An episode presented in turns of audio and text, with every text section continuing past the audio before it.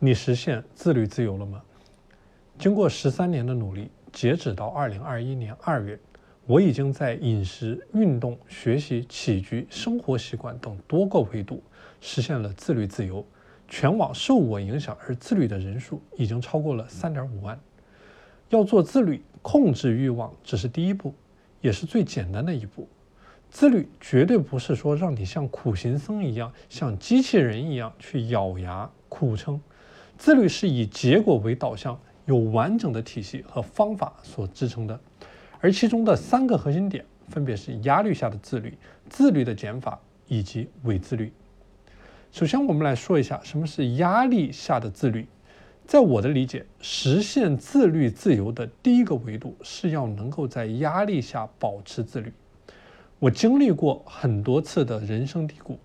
二零一五年，我跳槽到了一份不错的研发工作，因为英语语言能力、专业水平不够强，要想在刺刀见红的国外职场生存下来，我曾经面临着巨大的压力，大把的脱发，整晚的失眠，每天生活在惊恐之中。于是我开始思考应对的策略。面对这些既虚无缥缈又实际存在的压力，我采用了一种最笨。也是最有效的方法，针对每一个问题去制定我的行动项清单。英语不过关，那就每天去恶补英语，听说读写各三十分钟。专业能力不行，那就买来行业的专业书籍，一本一本的啃。对当地历史文化不了解，每天强迫自己学习。随着社会竞争的日趋激烈，在压力下保持全方位的自律，似乎变成了一件奢侈的事情。没钱，工资忽高忽低，使你焦虑；事业不稳定，使你畏惧，没有安全感，是吗？其实不是，真正让你痛苦的，并非来自于外界的压力，而是面对压力，你如何去应对。我开始相信，人生不会按你的规划严丝合缝的前进。相反，当你被命运随机的抛到一个地方以后，立刻就地展开爬山，找到最高峰。如果周围都是沙漠，那就沿着你当下的最优选择一路走下去，不要停。正所谓尽人事，顺天命。当外界重压来临，你是不堪一击，一败涂地，还是保持自律，负重前行？这完全是你自己的选择。第二，自律的减法。从二零零七年开始，我就一直在摸索什么样的自律方式对我是最有效的。我曾经尝试一年给自己立下过几十个目标，但到了年底，我发现真正能够高效完成的也就那么几件。我开始认识到，大而泛而全的目标一定是滋生拖延的温床。坚持运动，早睡早起。读书学习，控制饮食，自律从来不是一件高不可攀的事情。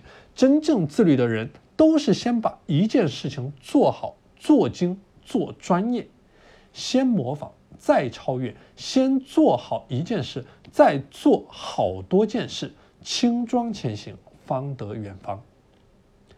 第三，伪自律。世界上有很多的人，他们非常尊重自己。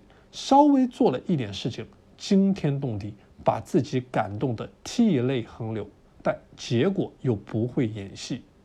如果你现在处于伪勤奋、假自律的状态，我希望你立刻停止。要做成一件事，你有一百种方法；做不成一件事，你有一万个理由。斯科特·派克博士在《少有人走的路》中写道。自律是我们解决人生问题的基本工具，没有自律，我们什么都解决不了。从字面上来看，自由和自律是一对矛盾的，一个代表着放任自己为所欲为，而另一个代表着严格要求自己。然而，真正的自由并不等于随心所欲、肤浅，相反。自由意味着在某种程度上，你可以掌握自己的命运，有选择的权利。自由让我们选择了想要走的道路，而自律让我们沿着选定的方向，把这条路坚定地走下去。如同在《你的生命有什么可能》中所提到的，死亡是人类最好的礼物。当生命有了限度，每个人的价值观就会浮现。如果你愿意和我一起把自律这件事情做得更加专业，如果你愿意加入到我的自律打卡社群，请添加我的微信 p a n l e o n 一九八八 p a n l e o n 一九八八，我是时间管理潘一宽，我们下期节目再见。